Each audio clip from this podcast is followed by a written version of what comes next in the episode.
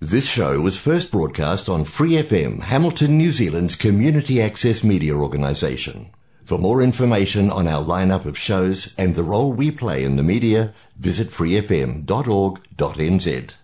怀卡托华人之声，音质天成，悦动人生，伴我随行。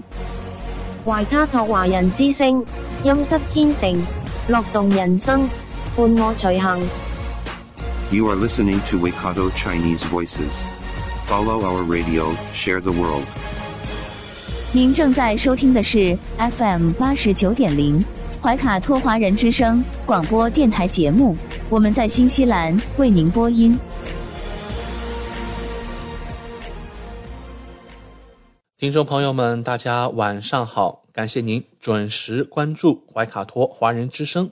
我们的节目正在通过收音机立体声调频 FM 八十九点零和微信公众服务号博雅文创为您并机播出。时间来到了二零二二年八月二十九号星期一晚上的七点钟，在接下来两个小时的黄金时段，将由我奥斯卡还有我的搭档小峰轩轩为您共同主持。首先和您见面的栏目是由《中新时报》特约播出的新闻晚班车。天涯不遥远，世界在耳边，声音通四海，资讯传万家。怀卡托华人之声新闻晚班车，聆听中国，感知世界。新西兰时间七点，现在我们进入由新西兰南北岛全国发行的《中心时报》带给大家的新闻晚班车。在接下来的十分钟里，小峰和奥斯卡与您一起回顾新西兰国内新闻。我们首先来看第一条消息：新西兰最新疫情动态发布，卫生部周一宣布，新西兰有一千六百五十三例新的新冠社区病例，有三人在重症监护室或高度依赖病房，住院患者的平均年龄为六十岁。七天滚动平均住院人数为三百五十一人，低于一周前的四百七十二人。又有六名感染该病毒的人死亡。死亡的六人中，六十多岁一人，七十多岁一人，八十多岁两人，九十岁以上两人，其中五个是女性，一名男性。其中，奥克兰地区四人，威灵顿地区一人，南区一人。现在共有一千八百六十九例死亡被确认可归因于新冠，无论是死亡的根本原因还是促成因素。可归因于新冠的总死亡人数的七天滚动平均值现在为六。社区病例的七天滚动平均值为两千四百二十五例，低于一周前的三千六百五十五例。下面来关注新西兰疫情相关报道。越来越多的人支持改变新西兰的隔离规则。新的建模报告指出，一些新冠患者。只需要在家隔离五天就可以出来了。奥克兰大学的新西兰新冠建模小组发布了新的发现，也就是测完就放人这种模式将有助于减少传播，因为它有助于发现少数需要隔离长达十天的人。报告的主要作者艾米丽·哈维说：“我们一直在研究的是，是否有比这个全面的七天隔离期更好的选择。”问题是，我们知道在这七天内，仍有四分之一的人具有传染性，而相反，一大群人在那之前就不再具有传染性，因此他们可能不需要再隔离几天。而现在正在做的是一刀切。他说：“当某人不再具有传染性时，快速抗原检测是可靠的，这意味着有些人可以更快地结束隔离。”事实上，大多数人可以更快地结束隔离，只有少数人需要隔离更长的时间。奥克兰一家咖啡馆的老板说：“如果提前两天让那名隔离的员工回来，那就太好了。”但另一家公司负责人表示，他希望确保团队成员的健康仍仍然是第一位的。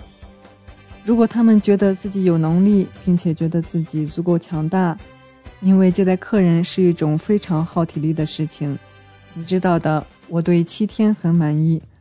我认为这很公平。但如果他们想在隔离了五天后回来工作，并且检测结果为阴性，为什么不呢？流行病学家迈克尔·贝克说：“这项建模工作非常有帮助。人们的生病和传播病毒的实际时间取决于个人，大约在五到十天之间。”流行病学家迈克尔·贝克认为，最新建模所发现的意味着我们可以通过测试来改进我们选择这个时间的方式。他赞成测试两次后放人，而不是一次。显然是既能让人们能够重返工作和学校，但同时也要保护他们周围的人。这一切都是一种妥协。因此，最好切换到隔离七天加 IAT 测试阴性后可以脱离隔离。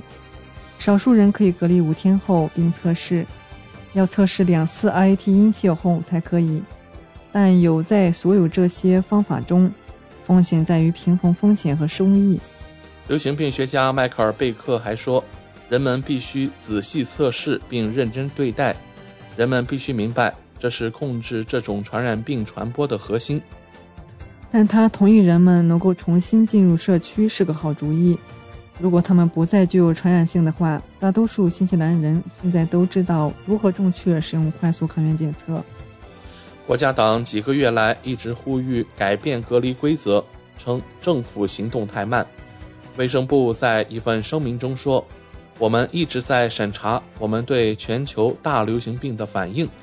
任何改变我们反应方面的决定，都是基于最新的科学证据和可用信息。”报告作者哈维说：“我们正处于人们希望尽快重新开始生活的阶段。新冠病毒现在肯定没什么大不了的，但如果我们能够避免它，人们仍然不想传染它，所以我们可以进行更细致入微的、有针对性的隔离。报告作者哈维表示，隔离不是非黑即白，但他重申，目前的隔离期是七天。如果一个人在那个时候仍然不舒服，建议他们待在家里，直到症状消失二十四小时。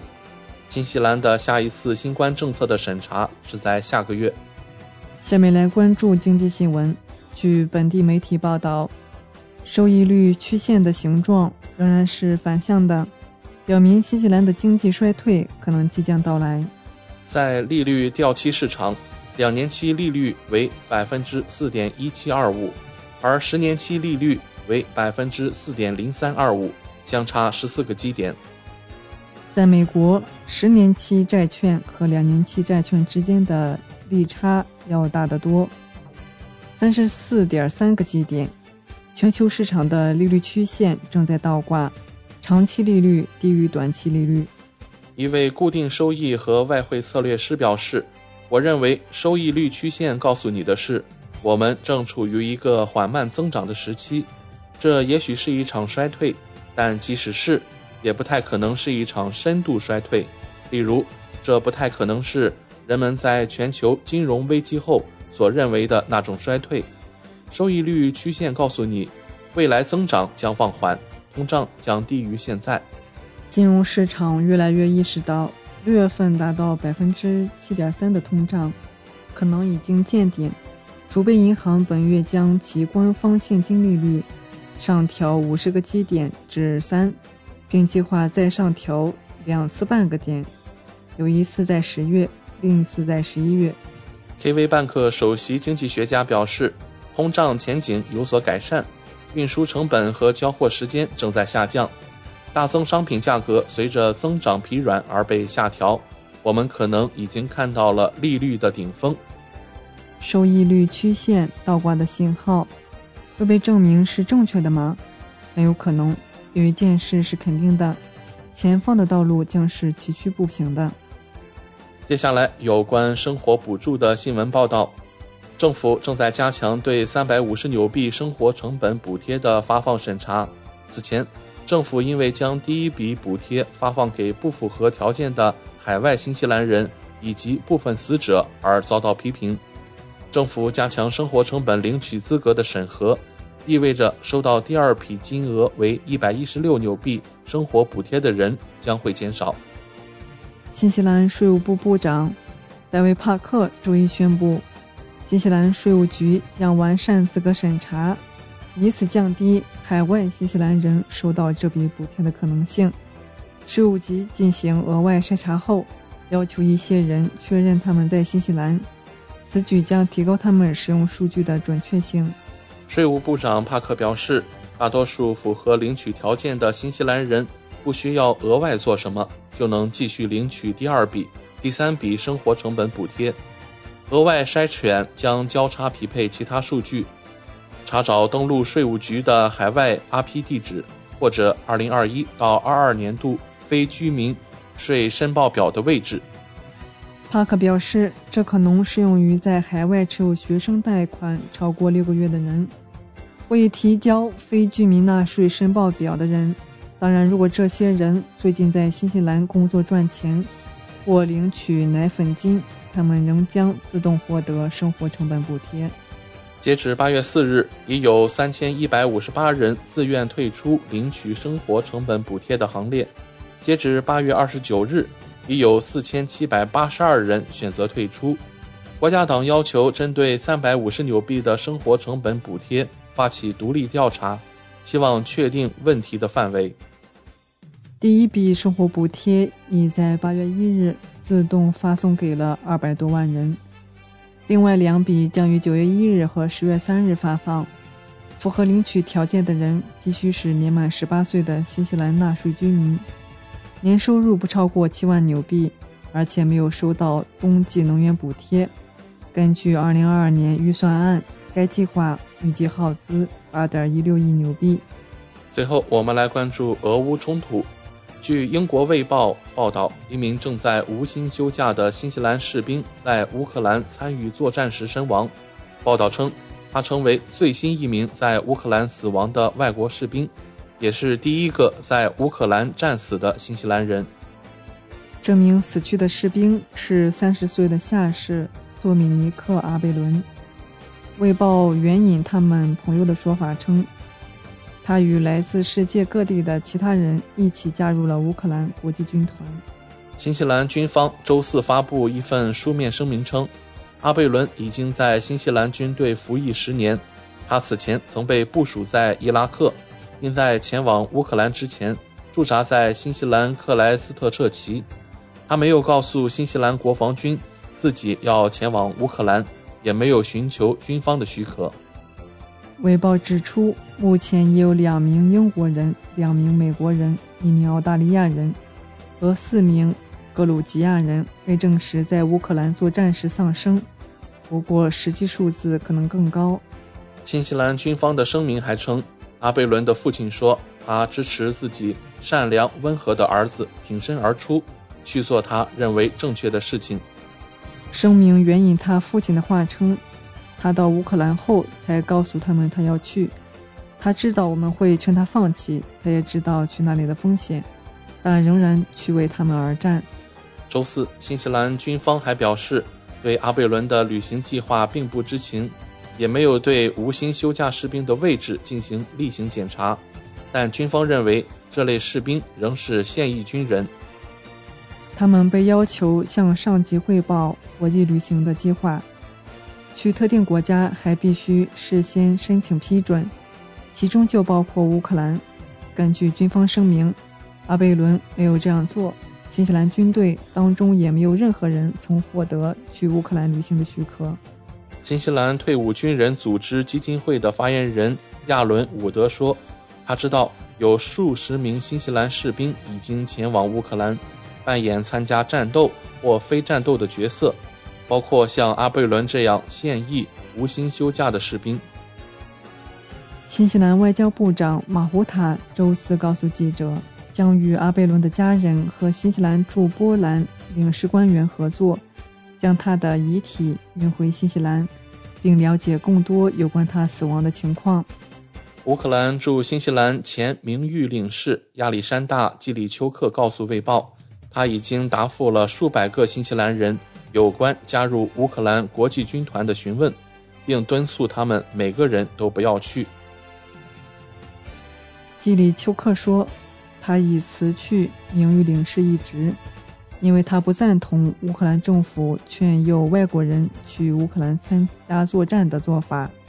微博指出，非现役的新西兰公民正式加入另一个国家的军队，并不违反新西兰法律。但一位国际法教授表示，阿贝伦之死可能会引发人们的疑问，即新西兰政府是否应该采取更多措施，阻止公民前往乌克兰作战。以上就是今天新闻晚班车的内容，接下来将进入每周一晚上由纽华特产特约播出的一档。有关新西兰特产的推荐栏目《文化好物》，更多精彩马上回来。中新时报 Asia Pacific Times，新西兰南北岛全国同步发行。关注天下，服务新华，即刻关注官方微信公众服务号“中新华媒”，在线读报、华语广播、视频报道，应有尽有。您关心的时政新闻，您关注的生活爆料。您想知道的商业资讯，您想了解的社会百态，离不开您的《中心时报》。您正在收听的是怀卡托华人之声，调频立体声 FM 八十九点零，这里是新西兰中文广播电台节目。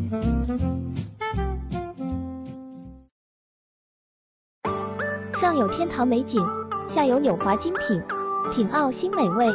享时尚生活，纽华特产，生态领先，欢迎进入纽华好物花园，让我们一起种草吧！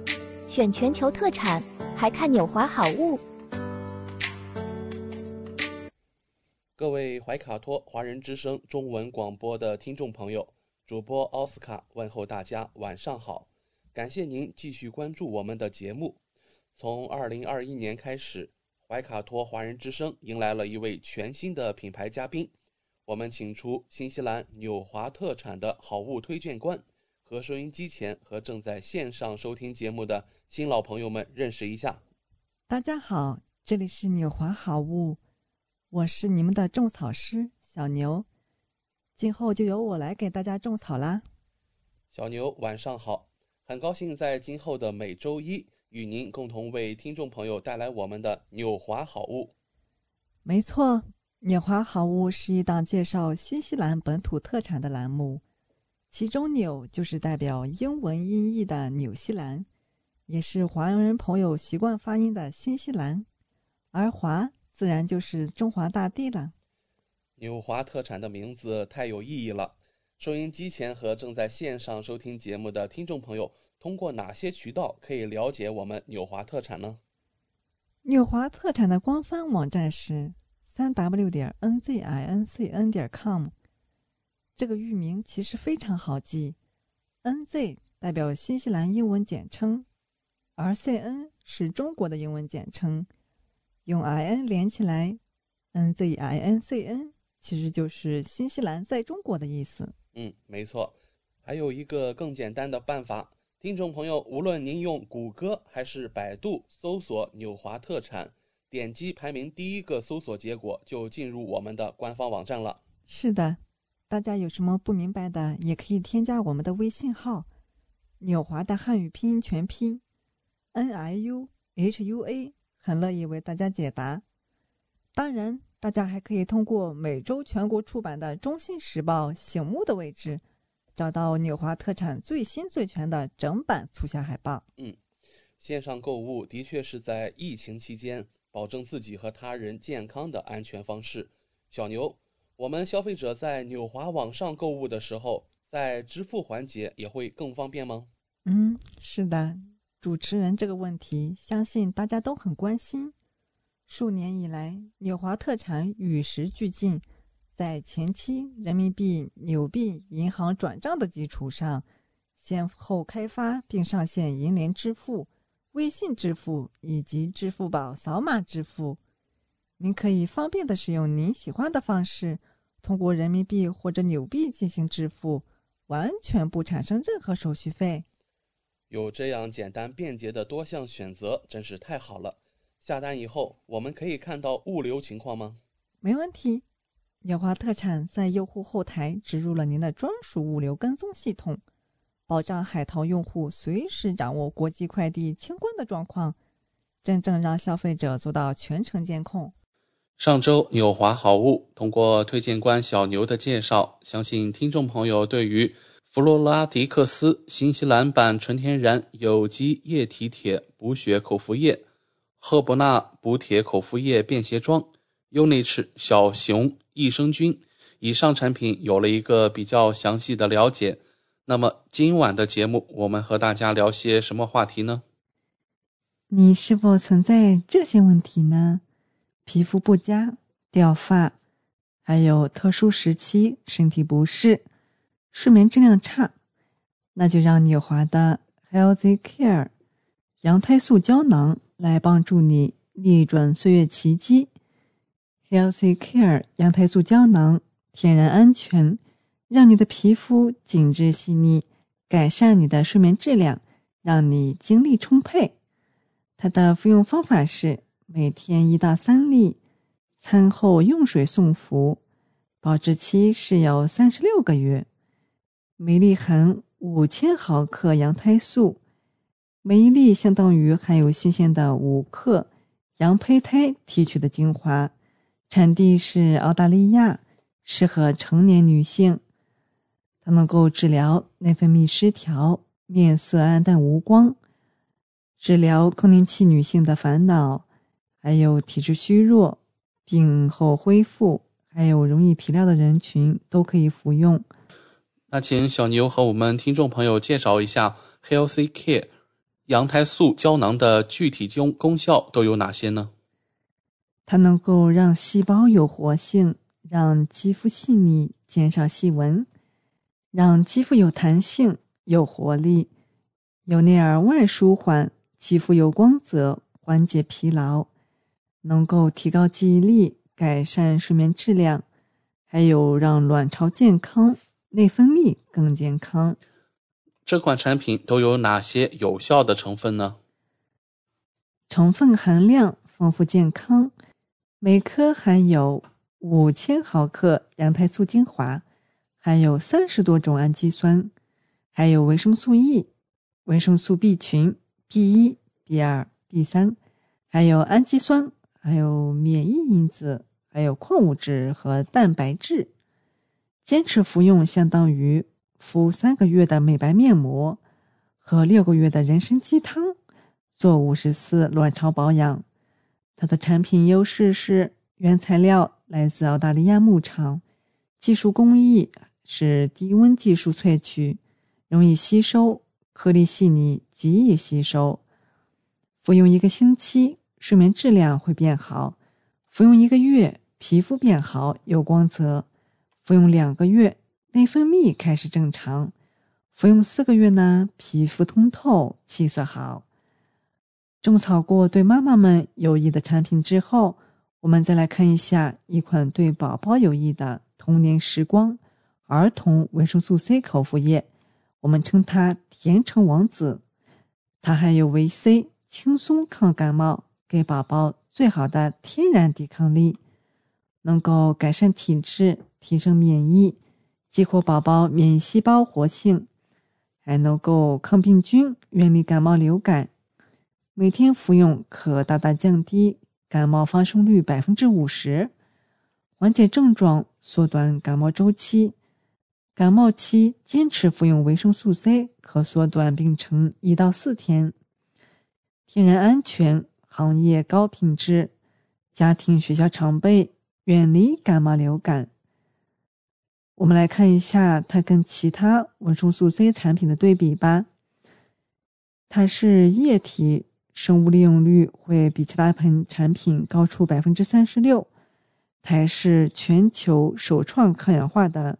新产品，因为是液体的，所以不会卡喉。还有的是，它是酸甜果汁味，宝宝也超爱喝。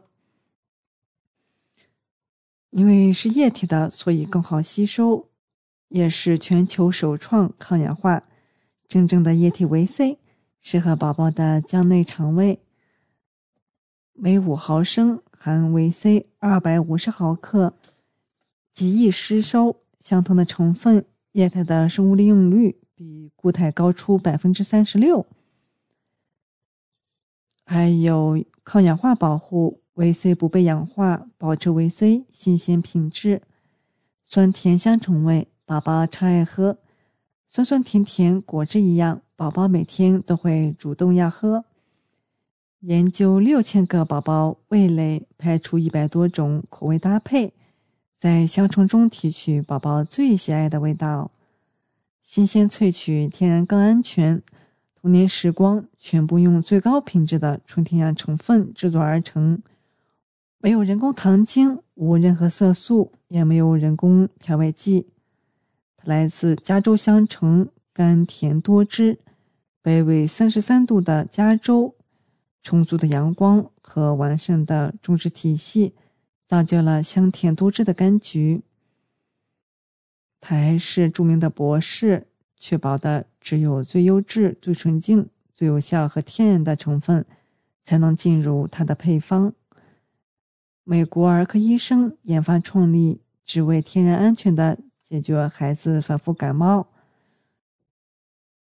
莫利克拉克博士专注儿童医学和免疫系统三十多年，他是国际整体儿科学会创始人。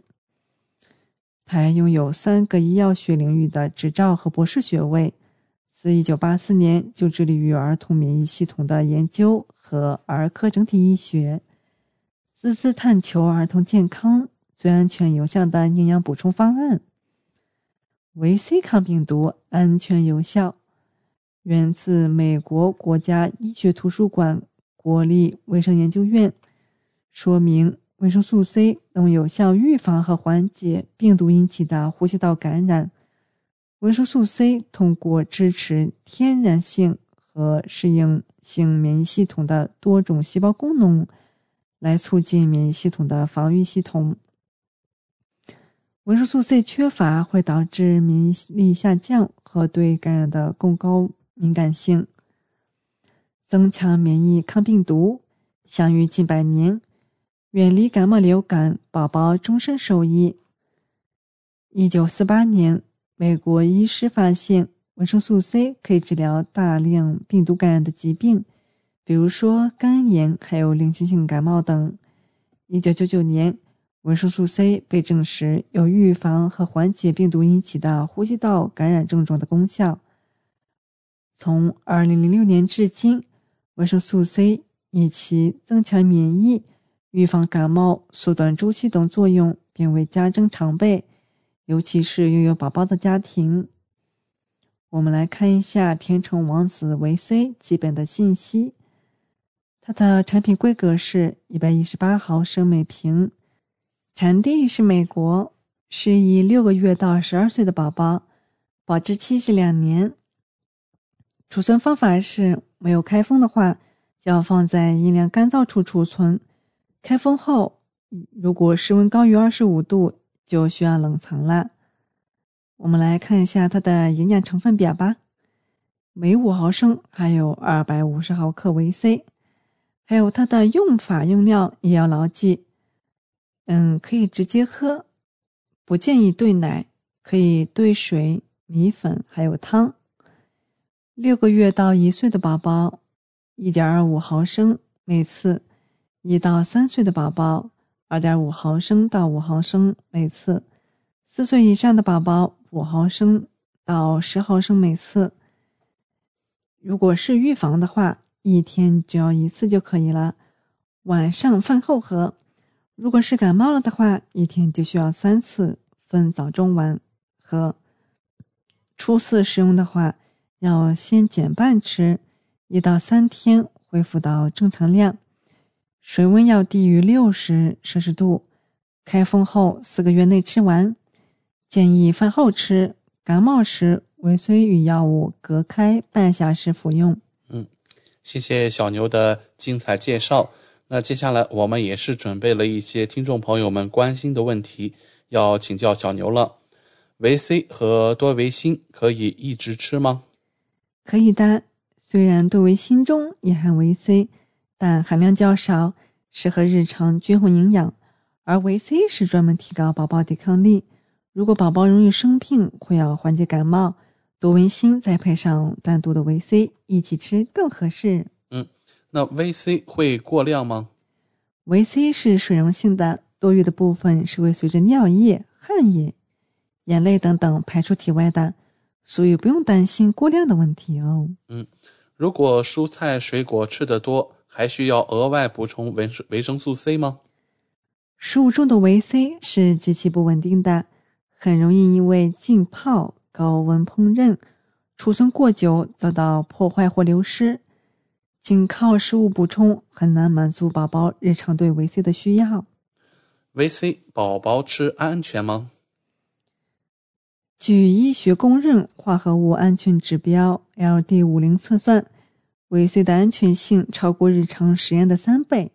食盐每天三顿都在吃，维 C 更可以每天吃哦，是非常安全的。还有听众朋友反映，两次收到的 VC 颜色不同。有的深，有的浅，这是正常吗？正常的，维 C 液的颜色可能会在无色和淡黄色之间变化，主要是因为维 C 本身容易受空气、光线和温度的影响而变化，放置时间越长，颜色越深。而变化之后的维 C 仍具有活性，不影响效果和安全，妈妈们可以放心给宝宝服用。我们最后要来给大家推荐一款挪威小鱼婴幼儿鳕鱼鱼肝油，它是六十毫升，是美国孕妇妊娠学会官方推荐产品。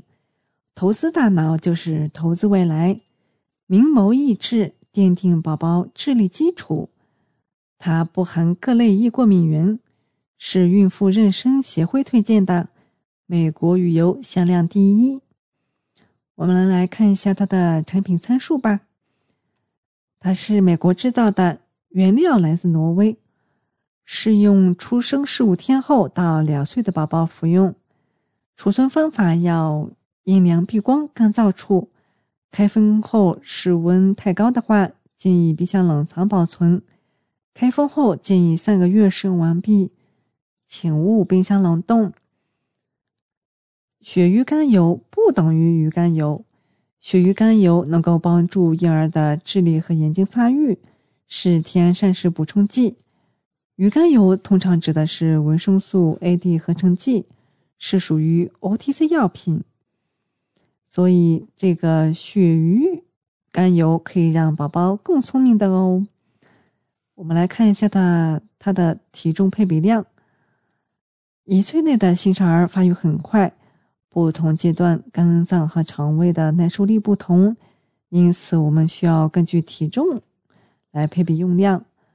来看一下它的使用方法吧。四点五斤到九斤的宝宝，每次服用一毫升；十斤到十八斤的宝宝是两毫升；十九斤到二十二斤的宝宝是三毫升；二十三点六斤到二十七点二斤的宝宝是四毫升。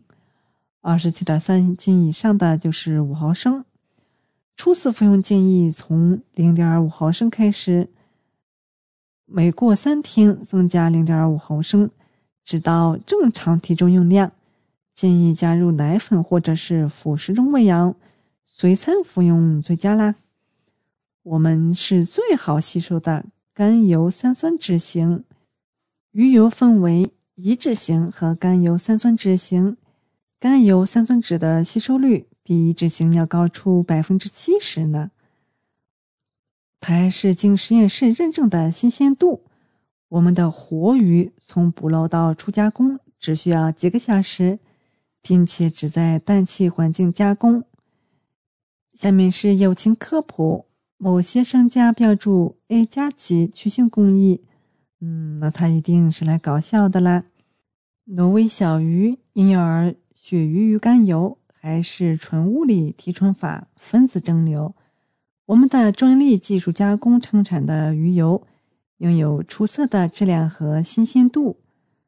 我们只用分子蒸馏提取分子蒸馏法清除杂质及其他不需要的有机化合物，因此鱼油中只剩下的有益成分。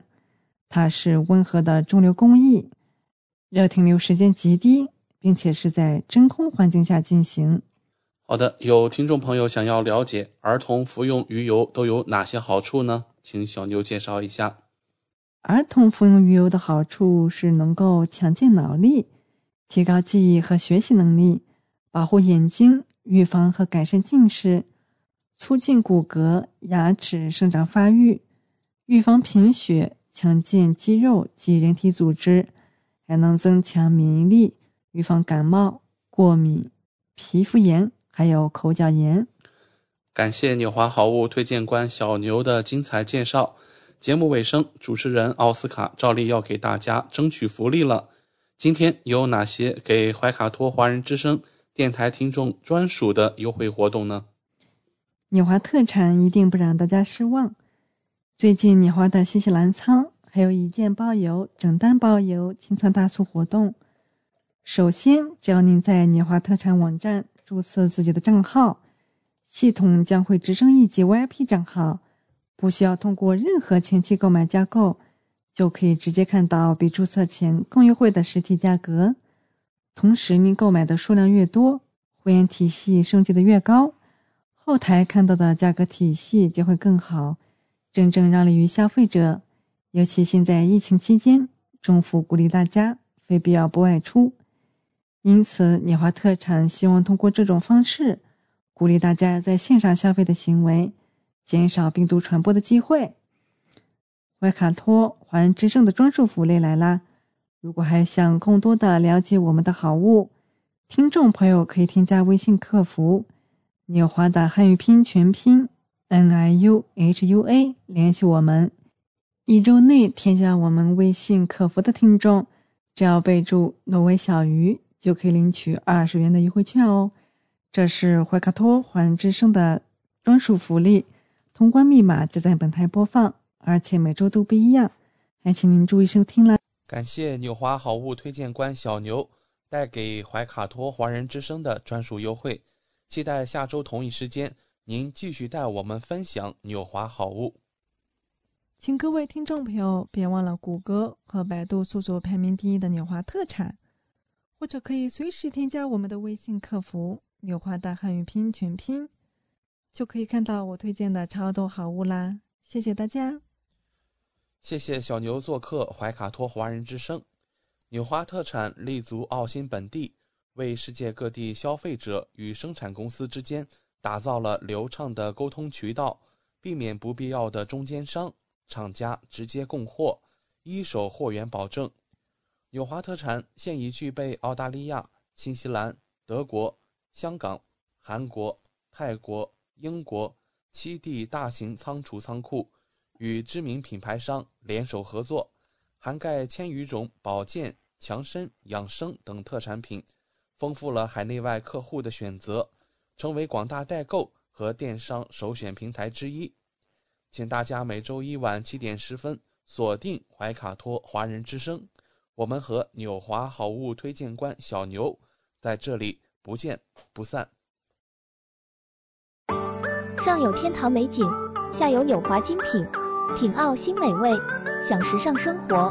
纽华特产，生态领先，欢迎进入纽华好物花园，让我们一起种草吧！选全球特产，还看纽华好物。您正在收听的是怀卡托华人之声，调频立体声 FM 八十九点零，这里是新西兰。中文广播电台节目，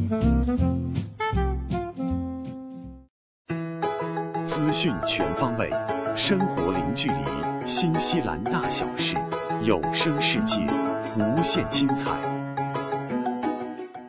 亲爱的听众朋友，大家晚上好，很高兴在这个寂静的夜晚和您在空中电波相会了。现在我们来到了新西兰大小事节目单元。在这里，我们和您分享发生在怀卡托周边以及新西兰全国的大型新闻资讯。希望今天的节目能够带给您所甘心的和所感兴趣的新闻内容。我是今晚主播奥斯卡。今晚的节目，我们首先要来问各位听众一个问题：您对新西兰的治安是否满意呢？我们的社区安全可以说最近通过我们的新闻媒体看到了接二连三的袭击事件，而这一恶劣事件的连续发生呀，也让家庭安全设备的需求出现了猛增。对我们的社区家庭和企业的一连串犯罪突袭事件，已经让社区处于危机之中，进而推动了对智能家居安全系统的需求。根据新西兰本地的一家比价网站 PriceSpy，它的数据显示呢。自从去年以来，人们对智能安保相机的兴趣增加了百分之七十六以上。其中一个年轻的奥克兰家庭表示，他们已经花了五千纽币安装新的家庭安全系统。那由于正在发生的一切，你知道你会看到人们在夜间闯入个人物业的新闻。这位业主告诉新闻媒体说，自从去年他们家的狗去世以后。他们似乎就失去了安全系统。那现在就在新冠封锁解除之后要回去工作了，大家却没有感受到任何安全保障。根据一家呃视频安全网站的安全总监来告诉媒体说呢，跟大流行之前相比，对家庭安全摄像头的查询量也增加了两倍。在过去两个月左右的时间里。奥克兰各地的询问价格的数量增加了三到四倍，客户显然是正在寻求一个更加让自己和家庭更安心的方法，而这正是由社区中发生的突袭、抢劫和闯入事件驱动的。每个人都有一个不幸的故事。根据2021年新西兰犯罪和受害者调查，在过去十二个月中。家庭入室盗窃案的数量显著下降，然而与去年相比，入室盗窃的总数有所增加。报告称，这表明有家庭可能不止一次受到了袭击。关于是否应该在新西兰增加更多的公用摄像头啊，一直是一个老生常来的争议话题。那新西兰有部分民众认为啊，这是一个侵犯个人隐私的一个。呃，可选项，那我们可以拒绝让更多的摄像头出现在街头巷尾，而有一部分民众也认为啊，正是有更多的摄像头威慑和打击了一部分犯罪分子的嚣张的犯罪气焰，而另一方面呢，在这个事后补救方面，摄像头也会起到一些关键的定位作用。那根据。今天这样一则摄像头热销的新闻来看呀，显然，后者的这个观点啊，已经占据了越来越多新西兰人心中的想法，那就是通过布置更多的摄像头来保障自己和家人的人身安全。如果新西兰的治安状况继续恶化下去，我们也可以想象啊，在未来的某一个时段，新西兰的大街小巷也会充满了。到处都可以监控的摄像头，那这样一个类似于国内的天网系统啊，是否又会真的对于新西兰的治安做出一定的改善呢？我们也是希望拭目以待。那么就在近日啊，奥克兰当地的一家康当超市呢，也上演了一出真实的零元购。近日，一名男子前往该超市购物，在挑选了一车商品以后，这名男子径直绕过收银台。淡定地走出了店外，在被收银员提醒时，这名男子更是霸气地回复：“我是不会付钱的。”根据现场目击者称，当店员质问了该男子关于付款的问题后，他选择放任其离开。这名男子的年龄大约在二十五至三十岁左右，没有给钱就走掉了。而面对这一幕，在场的顾客们都惊诧不已。一位目击者表示：“我听到有一位店员质问他：‘你还没买单？’结果他回答说：‘我不打算给钱。’紧接着他就从容地离开了，是用走的而不是跑的。他看起来神态自若，而且信心满满。很显然，他是一个经验丰富的惯犯。最初，这名目击者对于店员的无所作为感到震惊。”因为该店员完全没有阻拦行窃者的意思，但后来经过分析，他又理解这名店员的苦衷。他说：“最开始我对超市的管理方式感到失望，但后来我想，他们又能怎么办呢？这种人很可能携带了武器，要是真的发生争执，后果是很可怕的。现在大家对于治安都有深深的担忧。就在这名零元购的男子离开十分钟以后，警方赶到了现场。今年年初，这家超市的公关经理也表示说，他们的店员正在遭受越来越多的攻击和霸凌，包括提醒顾客佩戴口罩时遭遇到的语言侮辱、被吐口水，甚至遭到了生命威胁。关于发生在上周四的这起零元购盗窃案，这家经理表示，全国的连锁店每年每周啊都要接待三百万以上的顾客。大部分都是诚实的，但遗憾的是，还是会有盗窃行为发生。为了防止这类案件频繁上演，超市制定了一系列的安防措施。那这其中就包括了我们刚才提到了，安装更多的监控摄像头，在特定商品上装防盗签，在收银台区域加强监督，同时安排超市的保安员进行更多的巡逻。而超市呀，也是众多遭遇盗窃案件的零售行业之一。根据统计，过去六个月，便利店、酒铺和珠宝店几乎每天都在遭遇飞车打劫。随着飞车抢劫案件的频发，最近奥克兰警方也在市区一带加派了警力巡逻。警察部长克里斯西普金斯表示，自从二月以来，他们逮捕了与飞车抢劫案有关的一百五十名嫌疑人。并提起了七百五十项指控。警方正在集中精力调查最近涉及零售店的犯罪案件，其中包括飞车抢劫。警方在追究违法者的行为方面已经取得了很好的进展。这是来自我们警察部长克里斯西普金斯的最新表态。只是不知道关于警察部长这样一番表态，在民间又能引起多大的共鸣呢？在今天大小事的尾声阶段，我们再来和大家一起回顾一下新西兰国会议员的公款消费究竟花费了多少呢？国会议员四月至六月季度的开支已经发布了，工党和绿党部长的国际差旅费总计将近一百万纽币。在七月份重新开放边境之后，进行海外旅行早已不足为奇了。这使得政界人士可以前往海外执行外交和贸易任务。这其中啊，贸易部长达米安·奥康纳的国际旅行费用最高，在各种海外旅行中总共花费了三十一万三千纽币。根据他的信用卡对账单的披露，在四月至六月本季度期间，还有两万纽币的支出。总理。杰辛达·阿德恩在国际旅行上花费了十三万七千纽币，其中包括访问亚洲、美国、欧洲和澳大利亚。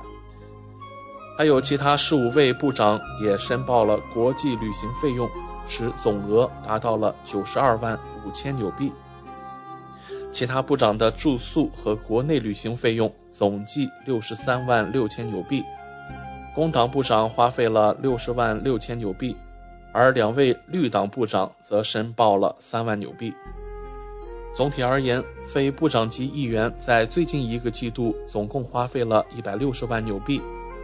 在这些费用中，国家议员申报的住宿和旅行费用为七十六万七千纽币。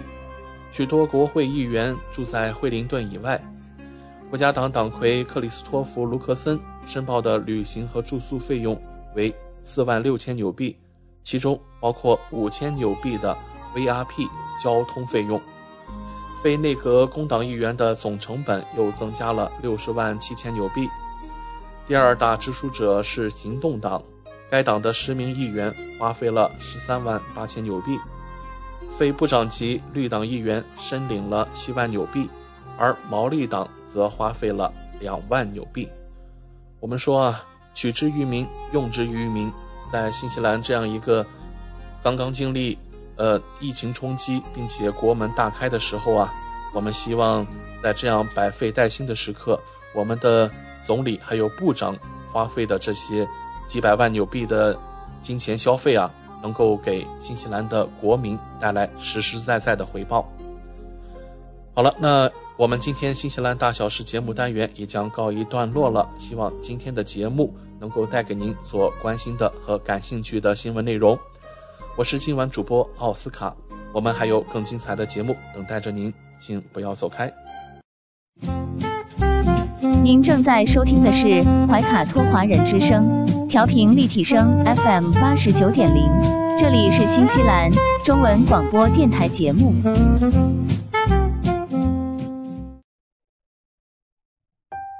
光影随行，戏如人生。怀卡托华人之声中文广播带给您精彩经典的影视剧和纪录片分享，让我们与您展开一段胶片之旅，共同陶醉于光影世界。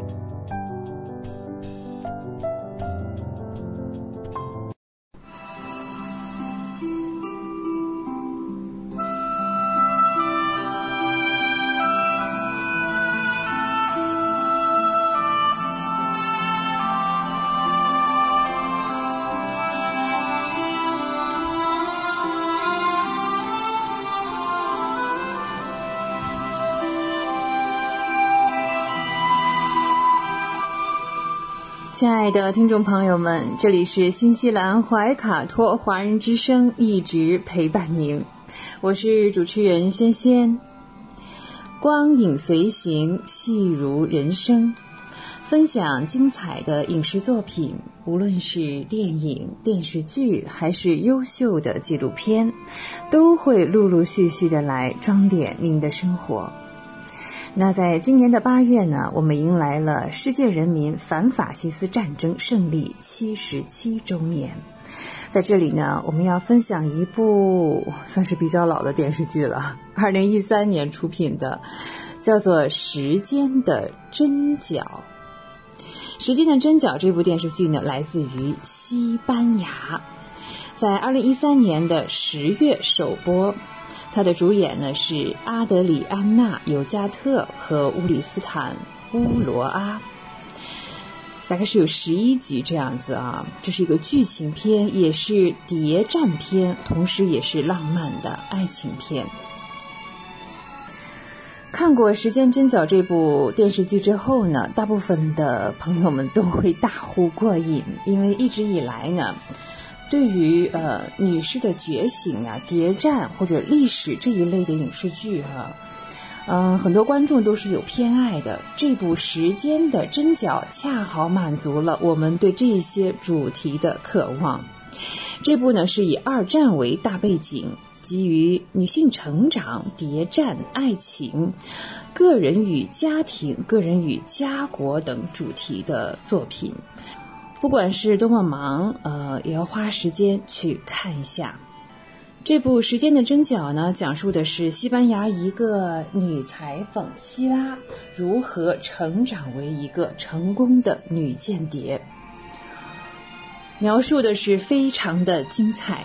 另外呢，此时此刻，听众朋友们正在听到的背景音乐。正是来自于这部电视剧《时间的针脚》。背景音乐呢，当然有很多首是在专辑里啊，大家搜一搜可以搜到。呃，好的影视作品呢，不仅是 剧情好，是各个方面都好，无论是配乐、画面、色彩、光线、故事情节。嗯，它的背景音乐呢，时而婉转细腻，时而波澜壮阔，真的像极了女主角的生活。电视剧版的《时间针脚》也是根据小说改编而成的，演员的挑选以及场景的布置、人物服饰等等，都活灵活现的再现了原著小说里的描述。嗯，我们都特别喜欢里面这个女主角希拉和她的好朋友。当然，我们看小说这两人是更传奇哈。在故事的开头呢，希拉只是一个生活在西班牙的小女孩啊，妈妈是一名裁缝，他们靠手艺生活。父亲这个词在希拉的生活当中呢是一片空白，很长一段时间之内呢，他都不知道自己的父亲是谁。那自己和母亲呢，和绝大多数的劳动人民一样，过着平淡的生活。女大十八变，希拉呢变成了一个十分漂亮的少女，同时呢，她有一个非常爱自己的男友啊，男友还是一位公务员。那就在两人准备结婚的时候呢，希拉也觉得啊，自己的人生似乎就要踏上了一眼望到头的旅程。结果呢，命运给她安排了一场偶遇。嗯，有一次呢，和男友一起去买打印机。打印机商店里呢，一位看似很绅士的经理，嗯，对希拉是一见钟情。希拉呢，以为自己遇到了真正的爱情，即将开始浪漫的人生，他就推掉了婚礼，呃，带上自己继承来的珠宝和现金。要说啊，这个时候我们就见到了希拉的生父啊，事实上是个非常有钱的富商。那这位经理呢，就和希拉一起私奔了。果不然，他遭到的是，嗯，这个人的抛弃，不仅是抛弃，还带走了他所有的珠宝和现金。嗯，本来是命运将他送上了浪漫的旅程，结果呢，事实上却是跌到了人生的低谷。呃，这似乎是让人绝望了啊！嗯，希拉并没有放弃自己的人生，嗯，这实际上也是另外一个开始。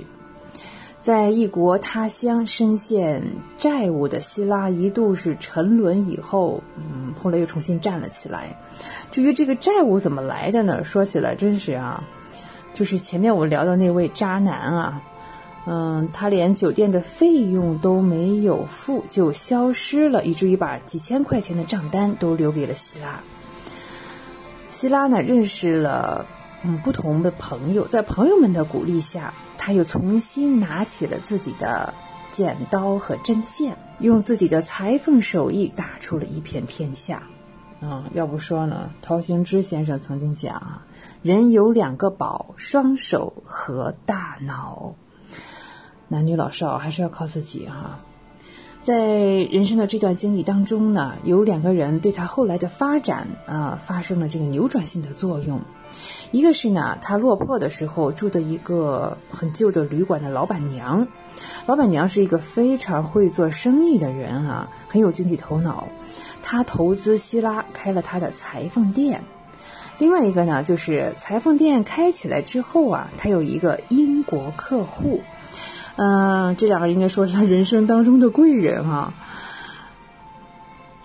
旅店的老板娘呢，看上去是一个有点泼妇这样的，黑白两道都通吃的，但实际上呢是很有眼光和头脑，也是非常有善良和正义感的。至于他的英国客户呢，是一位非常特别的女士，她第一次出场就给希拉留下了非常美好又优雅的形象，但她的身份一直是个谜。那我们随着剧情的发展，呢，我们发现哈，这位贵客呀，呃，是二战时期上流高级军官的嗯情妇，是女朋友。那希拉在和他日渐熟悉之后呢，成了好闺蜜。后来呢，嗯，怎么说战争啊爆发之后呢，国家和国家之间的形势和关系也变得异常紧张。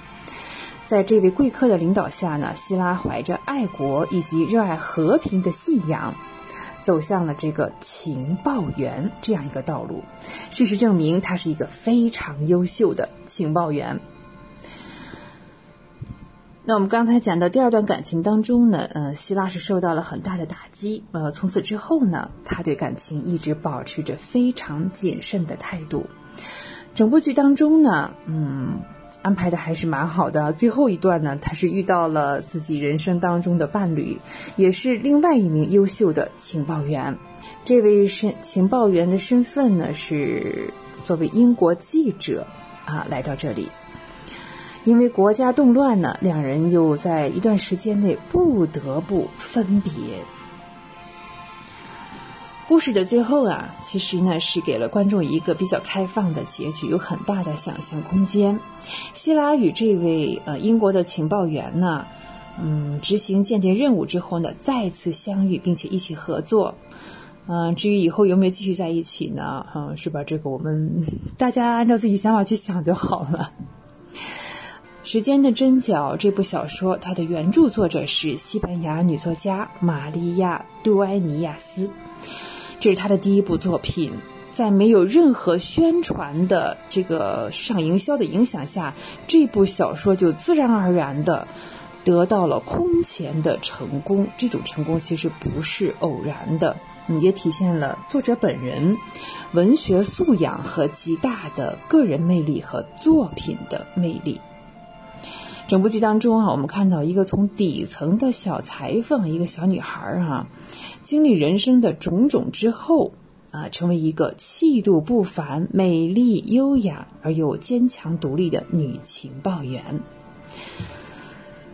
啊，我就想起啊，其实当中有这样一句话啊：只要一个人还没死，那就无法判断他的命运是好还是坏。一些人呢，在遭遇命运的不公或者挫折之后呢，就放弃了，真的哈，在那儿跌倒，在那儿躺下啊。那还有人觉得呢，嗯，也许这些困难和挫折是对未来人生的铺垫和考验，没有走到最后，谁都无法给命运做一个最终的判断。只要勇敢积极的面对未来，那么未来的人生一定掌握在。自己的手中。好，光影随行，戏如人生。今天轩轩和大家分享的是一部啊比较老的电视剧，为了纪念我们反法西战争胜利七十七周年，叫做《时间的针脚》，来自于西班牙。轩轩又要与您说再见了，非常感谢您的时间。怀卡托华人之声与您常相伴，下期再会，再见。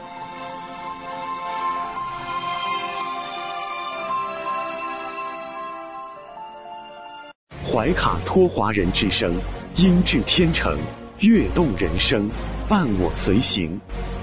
怀卡托华人之声，音质天成，乐动人生，伴我随行。You are listening to Waikato Chinese Voices. Follow our radio, share the world. 您正在收听的是 FM 八十九点零怀卡托华人之声广播电台节目。我们在新西兰为您播音。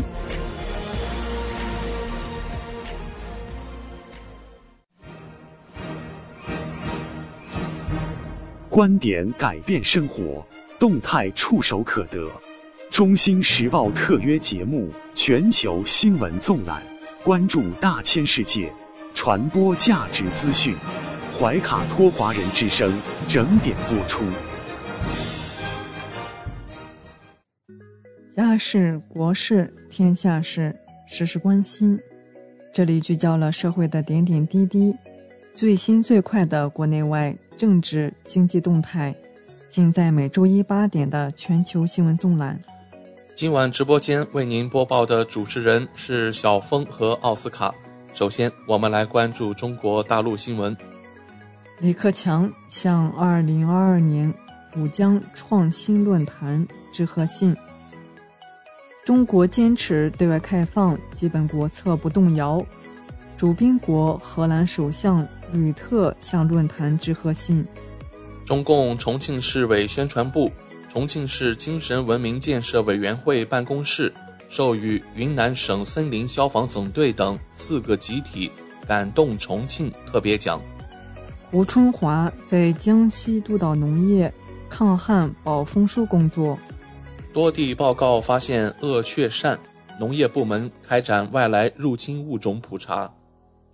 八月二十八日，西部陆海新通道骨干工程广西平陆运河正式开工建设，广西第三代船老大盼平陆运河开通。新疆乌江铁路乌鲁木齐至昌吉州将军庙铁路双线扩能改造完成。新增二线全线通车。乌江铁路连接我国最大的整装煤田准东煤田，年货运发送量将由现在的每年五千六百四十八万吨提升至一亿吨以上。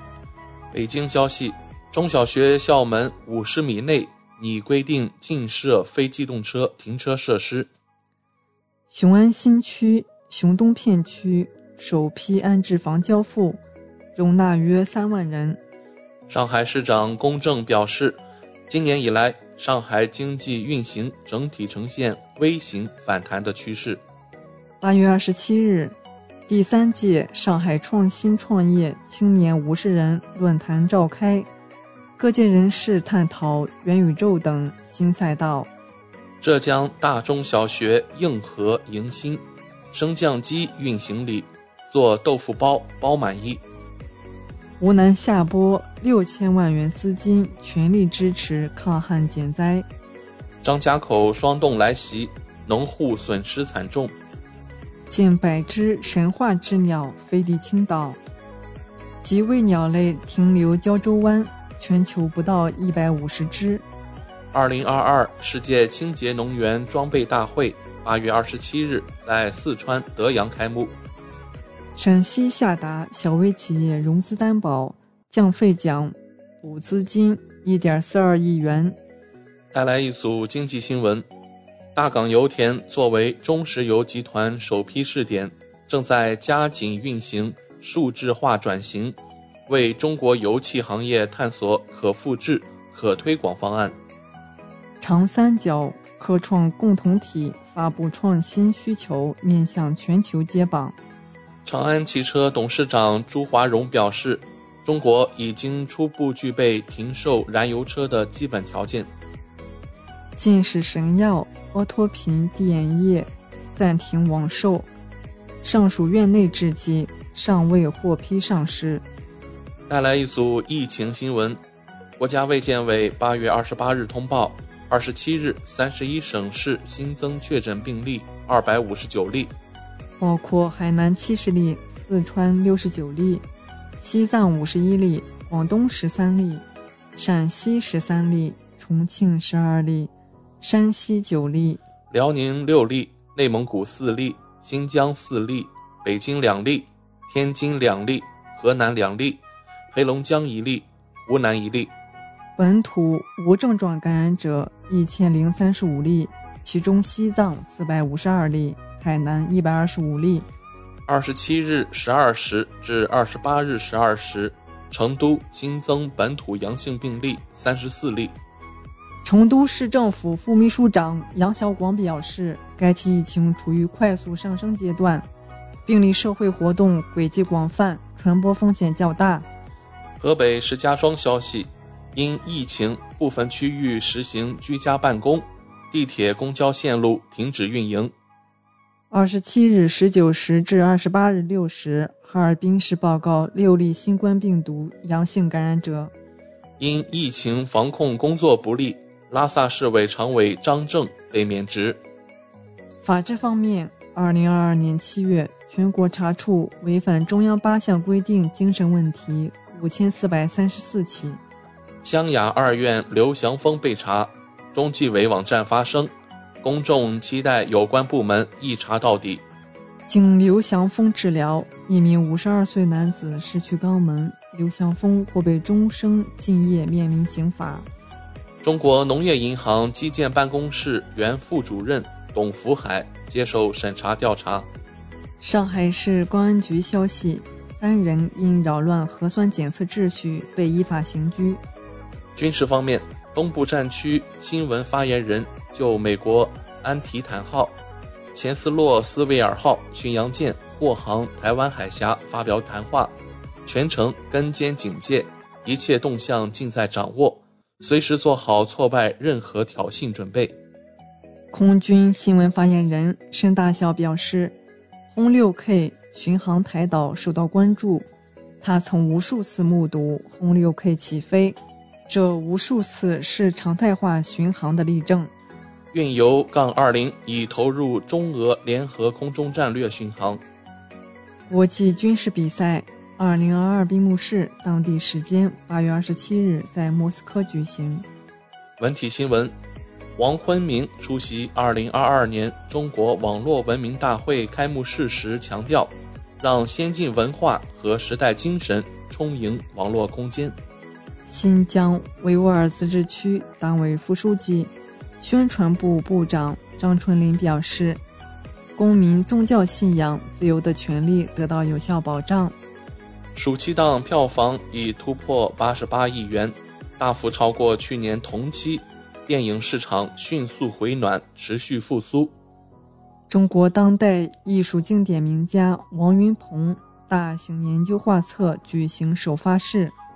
复旦大学首席教授、著名生物医学工程学专家、中国工程院院士王维奇在上海逝世，享年八十三岁。三比二淘汰泰国女排，中国女排闯进亚洲杯决赛。羽毛球世锦赛，中国队女单时隔八年重返决赛。张伟丽、严晓楠、宋亚东等中国选手将亮相终极格斗冠军赛赛场。张伟丽表示，期待能碾压式夺冠。港澳台方面，港澳新闻。截至八月二十八日零时，香港新增九千七百零八例确诊病例和十例死亡病例，本轮累计超一百五十万人次感染。内地抵香港蔬菜供应量约两千六百公吨，香港的鲜活食品供应充足稳定。香港财政司司长陈茂波表示，无港元不等于资金流走。不影响香港金融和货币稳定。台湾新闻：八月二十八日，台湾新增两万六千七百六十五例确诊病例，新增三十一例死亡病例。大陆无人机再度闯入金门台军据点。台湾媒体消息：第一道战情挂图清晰可见。台湾军方消息：大陆无人机侵扰金门列屿。信号弹警示。二零二二年全球华侨华人促进中国和平统一大会发表成都宣言，海外侨胞热议，反毒促统浪潮势不可挡。台湾水情吃紧，基隆夜间减压供水。国际方面，中国驻日大使孔玄佑表示，中日关系正处于新一轮矛盾高发期。一个中国原则不存在任何灰色地带和模糊空间。联合国不扩散核武器条约审议大会未能就成果文件达成一致。暴雨引发中东沙漠地区洪水泛滥。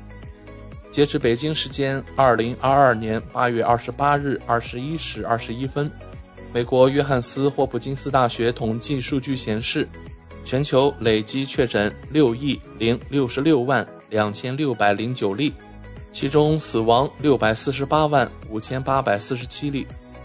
美国累计确诊新冠肺炎病例九千四百一十八万四千一百六十例，累计死亡病例一百零四万三千八百三十八例。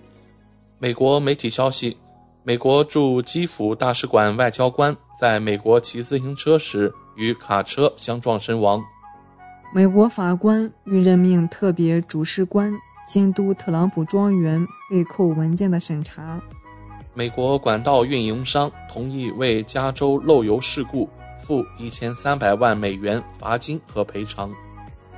梅德维杰夫评价法国总统马克龙此前发表的北约脑死亡言论称：“他是个好医生，我很难不同意他的说法。”乌克兰已运出一百万吨粮食，俄罗斯呼吁落实俄粮食出口协议。法航机长和副机长假期途中打架被停飞，争执升级为肢体冲突。韩国再创纪录，新生人口断崖式下跌，刷新世界最低生育率纪录。利比亚首都迪利波里多个地区发生武装冲突。致二十三死一百四十伤。巴基斯坦强降雨引发的洪灾已致一千零三十三人死亡，超一千五百人受伤，七万一千九百五十八头牲畜死亡。以上就是今天全球新闻纵览带给您的全部内容。主播小峰和奥斯卡，感谢您的收听。中新时报 Asia Pacific Times。新西兰南北岛全国同步发行。关注天下，服务新华，即刻关注官方微信公众服务号“中新华媒”，在线读报、华语广播、视频报道，应有尽有。您关心的时政新闻，您关注的生活爆料，您想知道的商业资讯，您想了解的社会百态，离不开您的《中新时报》。您正在收听的是怀卡托华人之声，调频立体声 FM 八十九点零，这里是新西兰中文广播电台节目。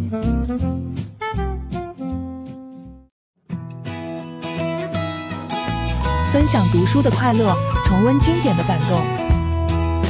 怀塔托华人之声今天读书，甄选全球文坛精品，和您一起读好书，好读书，共品文化大餐。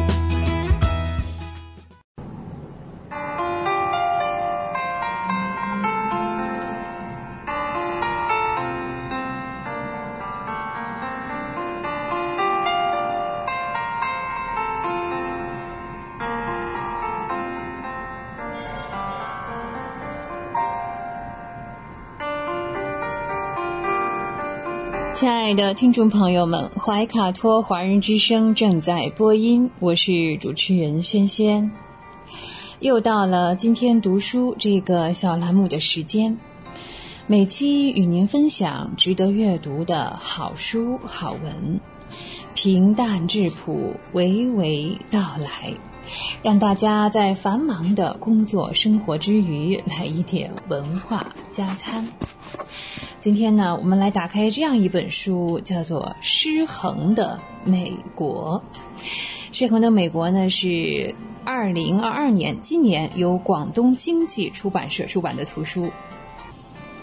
它的作者呢是罗杰·马丁，翻译者呢是王正林。作者罗杰·马丁毕业于哈佛大学，同时呢是加拿大智库马丁繁荣研究所的始创的主席，多伦多大学曼彻斯特管理学院的前院长。罗杰·马丁在一九七九年获得哈佛大学的经济学学士学位，一九八一年获得哈佛商学院工商管理硕士学位。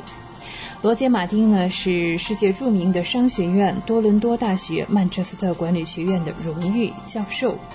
一九九八年到二零一三年担任该学院的院长，长达十五年之久。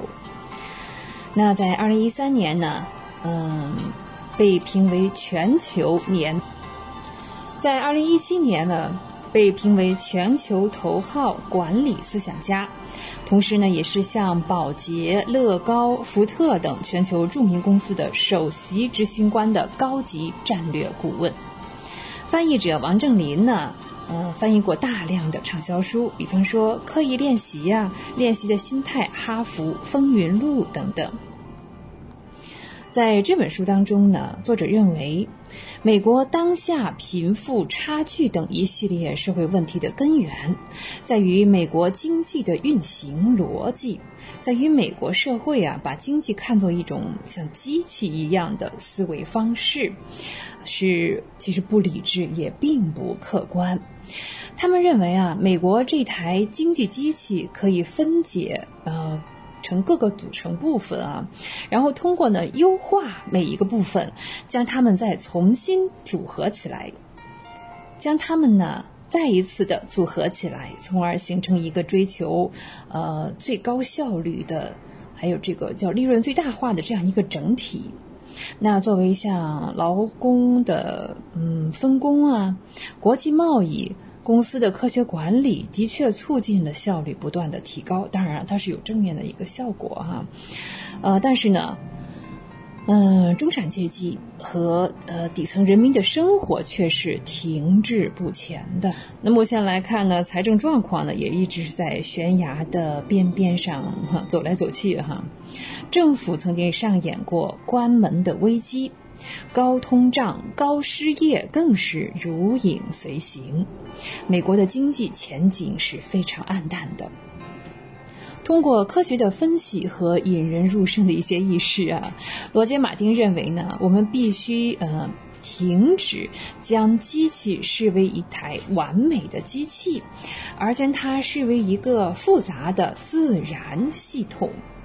马丁不仅指出了美国经济的系统问题，同时呢，也向美国这个企业的高管、政治领袖、教育工作者和公民，嗯，他们帮助修复美国经济，在日常工作当中应该如何思考问题、解决问题啊，提供了可行的具体的一些小建议和方案。作者实际上呢，也是在警示着这个世界上的人们，经济机器这种思维方式和嗯，对于高效率的崇拜，对于一个国家、一个企业、一个群体组织来说呢，嗯，如果作为一个长期的存在方式，是十分危险的。政策的制定者、企业的经营者、社会工作者都应该考虑社会和经济长远的发展，要平衡，要照顾到各个不同群体之间的利益和诉求，那走一条呢能够惠及社会所有人的公平经济之路。失衡的美国呢，实际上也是在讲资本主义经济的效率陷阱。也不是说越高效就越好，是吧？嗯，因为它经济系统还是一个自然系统，不是一个机器啊。嗯，这本书呢，在二零二零年度呢，在《金融时报》《环球邮报》《公司杂志》啊，这也是共同推选的商业好书。呃，甚至这个书籍的这个书评哈。是对他的赞赏，就写了足足的三页，其中当然不乏像福特公司啊、艾迪欧公司这样的行业大佬，呃，为作者写了推荐，足见这本书是很有内容的。看在这本书当中哈，他举了这样一个比较具体的例子，像萨拉，是一位来自夏洛特市的四十二岁的单亲妈妈，她的工作呢是一位幼儿园教师。年轻的时候呢，他曾经在纽约获得了教育学硕士学位，来到北卡罗来纳州从事自己喜欢的教育工作。虽然教育孩子是他的梦想，但他的生活，哎，却是越来越难以为继啊！如今啊，他一年只能拿到十个月的薪水。嗯，满脑子在这个纠结的啊，都是他的贷款，他的水电费应该如何付清？作为一个普通民众，他不知道啊，自己为什么会过成现在这个样子？明明有着高学历，有着稳定的工作，而且还是自己喜欢的工作，但是他现在，呃，自己的感觉是越来越不幸福了。哎，现如今啊，这个美国经济发展速度。减缓了很多，这已经不是什么秘密了啊！从二十世纪七十年代以来，底层民众的财富增长速度越来越慢，而富人阶层的财富增长速度越来越快。大多数的钱流向这个富人阶层之后呢，留给平民百姓的钱呢，根本不足以维持其进步。呃，马丁在书中呢用了比较严谨的数据，也进行了证明。他得出了一个结论哈，就是归根结底是美国的民主资本主义制度存在根本的问题。在很多人眼里啊，美国的这个经济像一个庞大的，甚至是非常精确的效率机器，每个人像齿轮一样精确的在机器中运行，为整体创造财富收入。那这些创造出来的财富呢，应该是比较均匀的流入各个阶层，使整体都更加富裕。看，就像我们的习大大讲的，要共同富裕啊。当然，资本主义社会不可能实现共同富裕啊。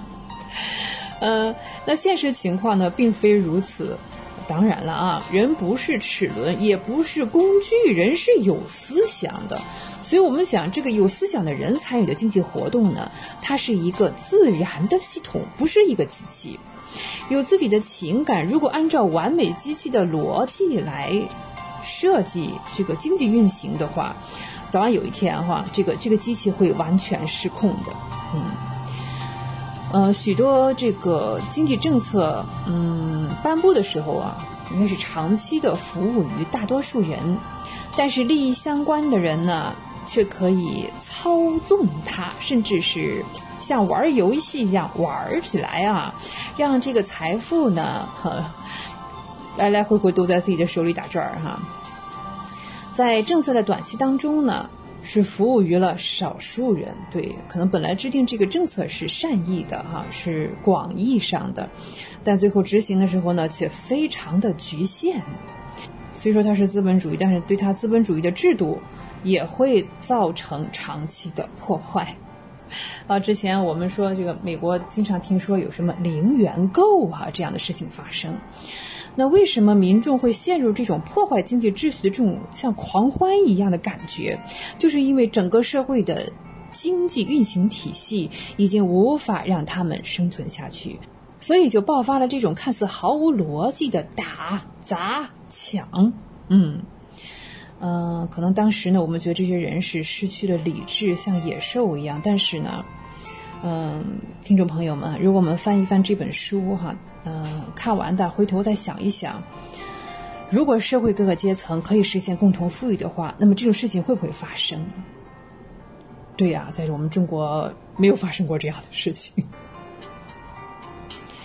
所以，如果日子过得呃平平安安的，呃有这个温饱，那谁还会跑到一个商店里去打劫？谁还愿意到警察局里面去坐一坐？是吧？所以呢，正是因为美国整个经济体系的腐坏，才导致了底层民众的情绪的堆积。是的啊，它早晚是要爆发的。嗯，说起这个世界哈，真是人是最不确定的，嗯嗯，最不稳定的。如果经济运行的模式还是按照机器的逻辑。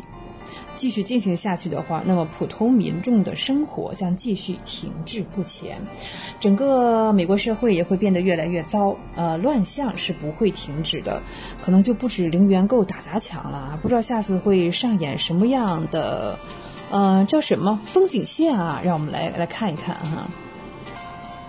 一九四三年呢，英国的首相丘吉尔当时啊是说过一句话。我们塑造建筑，而建筑塑造我们，一如像这个互联网，人类创造了互联网，而互联网也会反过来塑造我们的行为。那我们几秒钟想一想，是不是这样的？虽然现在人们的工作效率比十几年以前高了很多，但是呢？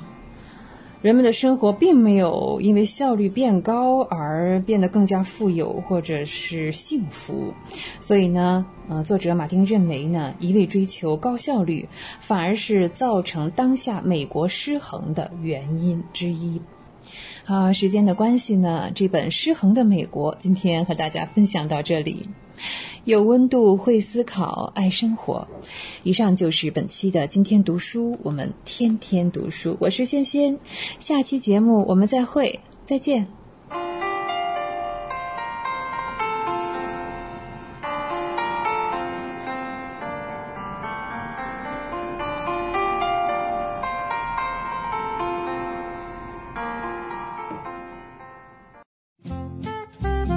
您正在收听的是怀卡托华人之声，调频立体声 FM 八十九点零，这里是新西兰中文广播电台节目。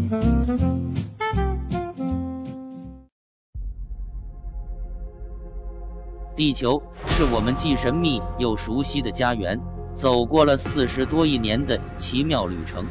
怀卡托华人之声《地球传奇》，了解我们对地球的探索。文明的兴衰简史，环境与人类的关系，科技的发展进步，开启一段各方角色在地球舞台演绎的故事。亲爱的听众朋友，大家好！新西兰周一的晚上，感谢您继续守候怀卡托华人之声，我是主持人小峰。本期节目，我们将要和听众朋友们一起来分享以下几个主要纪念日，他们分别是八月二十九日今天的古埃及历法的元旦，还有九月三日本周六的中国抗日战争胜利纪念日。接下来，怀卡托华人之声的主播小峰，就和您分享这一周精彩纷呈的节日。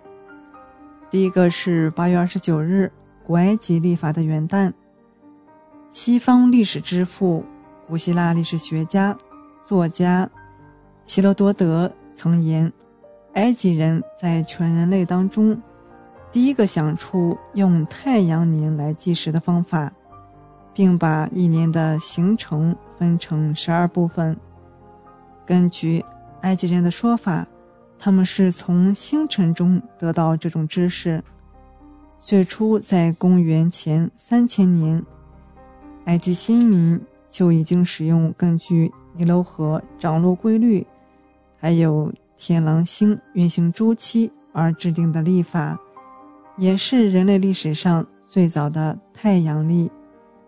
后世以此为根据，先后修订了儒略历。格里历，并逐渐演变成今日通用的公历。希罗多德说，埃及是尼罗河的馈赠。事实上，埃及地处北非，基本上终年受副热带高压带控制，境内大部分国土为沙漠，只有尼罗河流经的区域有绿洲的部分。直至现代。全埃及百分之九十五以上的人口，也主要分布期间。关于尼罗河的定期泛滥，希罗多德还有一段生动形象且略有添油加醋的描述。埃及人想要取得收获，并不需要用犁耕地、用锄掘地，也不需要做其他人必须做的工作。那里的农夫只需要等尼罗河水。自行泛滥出来，流到田地上去灌溉，然后再退回河床。在这之后，每个人把种子撒到自己的土地上，让猪上去踩踏这些种子。此后便是等待收获了。尼罗河每年定期泛滥，在埃及境内，六月开始涨水，七到十月是泛滥期。为下游埃及带来肥沃的淤泥、充足的淡水，还给入海口鱼类带来大量饵料。正是因为尼罗河的厚泽，古埃及人将尼罗河水泛滥视为是掌管生育、繁衍的伊西斯女神的眼泪。与其他地方的河水泛滥，诸如中国黄河不定期泛滥不同，尼罗河泛滥。基本上是定时定量，也就是准时准点涨落，而且无洪水滔天的灾害，所以古埃及人就是据此发展农业生产，兴修水利，开渠筑坝和立法制定。导师马克思说，计算尼罗河水涨落的需要，产生了埃及的天文学。每年六月中下旬开始。青尼罗河流域暴雨开始普遍涨水，洪水裹挟着大量浮草及藻类来到下游，把河水染绿，并散发出臭味儿，这就是泛滥前的绿水。七月以后，青尼罗河水剧增，携带大量泥沙，把河水染成红褐色，成为洪水。到了十一月份，水位逐渐下降，恢复正常。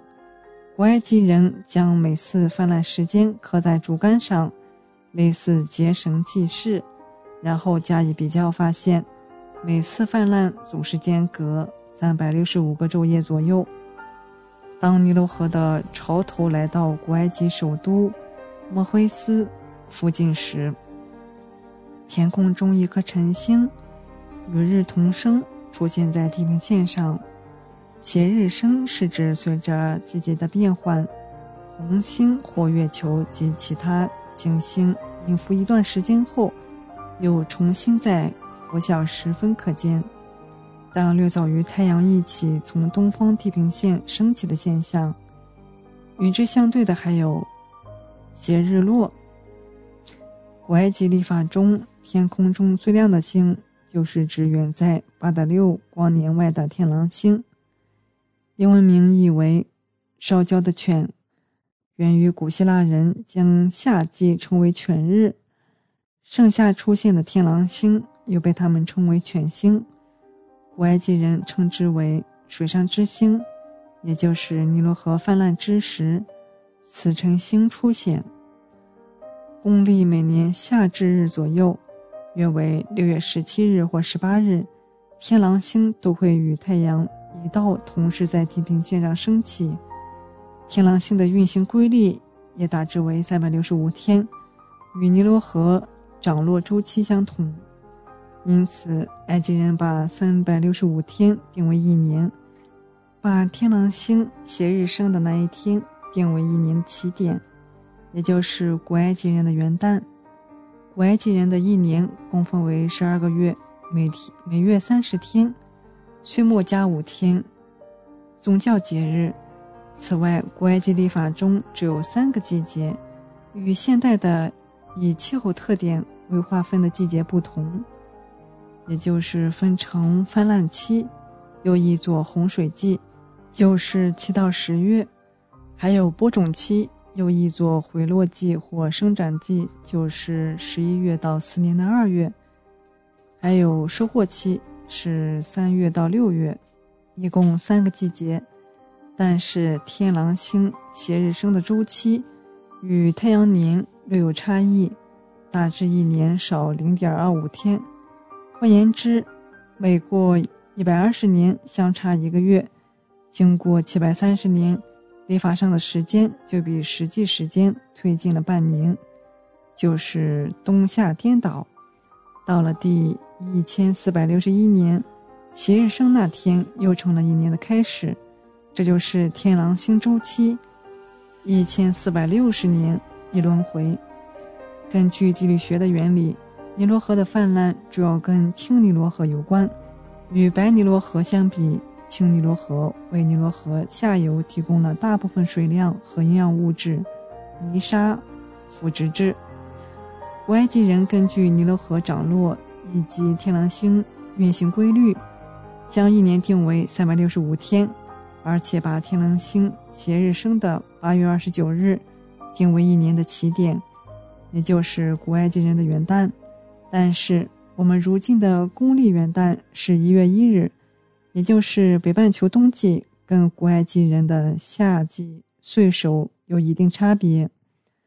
不可否认的是，古埃及的太阳历为今日的公历定制，掀开了序章，也为后世的古罗马儒略历以及16世纪格里历的制定与修改打下了坚实的基础。我们来看最后一个纪念日是9月3日。中国抗日战争胜利纪念日，一九四五年九月二日，日本向盟军投降仪式在东京湾密苏里号上军舰举行，在包括中国在内的九个受降国代表注视下，日本在投降书上签字。这是中国近代以来反侵略历史上的第一次全面胜利。也为世界反法西斯战争的胜利做出了巨大贡献。之后，每年的九月三日被确定为中国人民抗日战争胜利纪念日。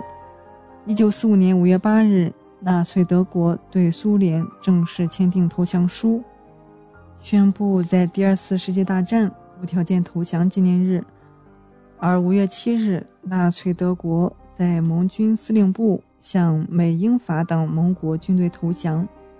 因此，美国及西欧国家定于每年的八月五月八日，俄罗斯定于每年的五月九日。今天九月三日是中国人民抗日战争胜利纪念日，也是世界反法西斯战争胜利纪念日。这是每个中国人民乃至世界人民都应该铭记的日子。七十七年前，日本宣布无条件投降。在万众瞩目之下，正式签署无条件投降书，这是世界反法西斯人民的胜利，更是中国人民的胜利。四万万中国人民热泪盈眶，举国欢庆，万人空巷。《新华日报》刊载毛泽东的题词，庆祝抗日战争胜利，中华民族解放万岁。在延安。两万多人举行庆祝大会，秧歌队、腰鼓队尽情奔跑欢呼。在重庆，人们涌上街头，舞起巨龙，唱歌声、鞭炮声不绝于耳。七十七年过去，如今硝烟散去，祖国繁荣富强。然而，无论时间怎样流转，那段血泪写就的抗争，是我们永远不能忘却的伤痕。一九三一年，日本发动九一八事变。东三省随后沦陷。从日军发起侵略的那一刻起，巨大的民族灾难接连不断。那个时候的中华民族堪称满目疮痍、百废待兴。正如国歌里那一句：“中华民族到了最危险的时候。”然而，我们的先辈们并没有屈服，无数志士离家弃子，不顾生死，在黄浦江。在吴淞口，在平型关，在台儿庄，在中华大地上，他们抛头颅、洒热血，用自己的血肉筑成了我们新的长城。十四年抗战，中国军民付出了巨大代价，超过三千五百万军民伤亡，四千二百万难民无家可归，八百余万劳工被强掳，直接经济损失。一千多亿美元，五千多个日夜，中华儿女的不屈抗争，终于迎来了胜利的一天。中国人民抗日战争胜利是近代以来中国抗击外敌侵入的第一次完全胜利。七十七年后的今天，我们抬头便能仰望没有硝烟的蓝天，我们再也无需惊恐周围突响起的枪声。我们现在身处一个和平的国度，我们的背后是一个强大的祖国。虽身处和平年代，但那一幕幕血泪不能忘。铭记历史不是为了延续仇恨，而是要以史为鉴，面向未来。我们要告诉这个世界，经过战争的中国人民，共懂得和平的可贵。今天我们缅怀先辈。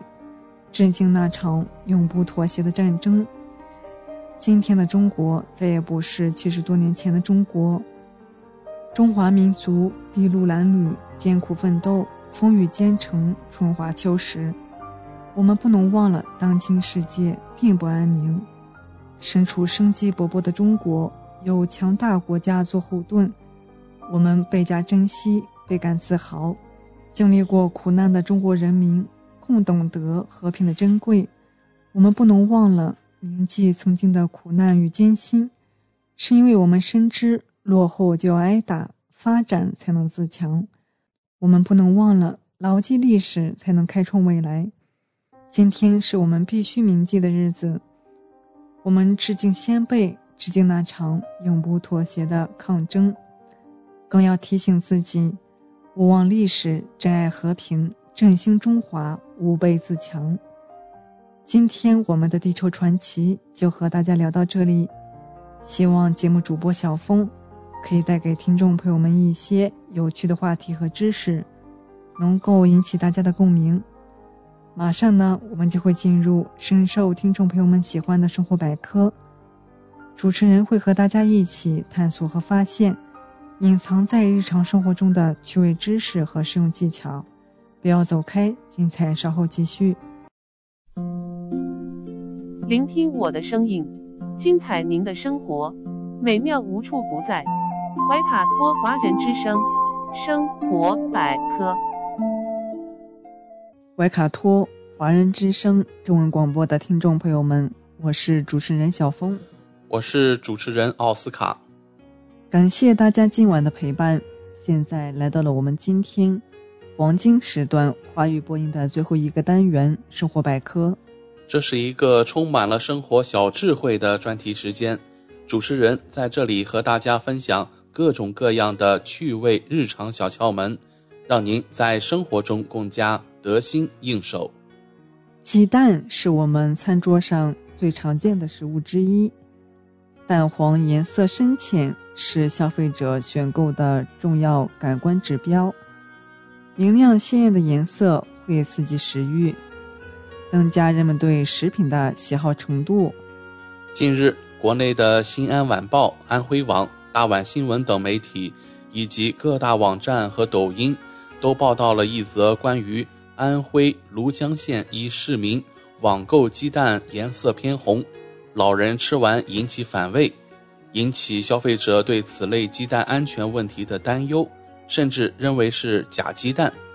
鸡蛋蛋黄颜色来源是什么呢？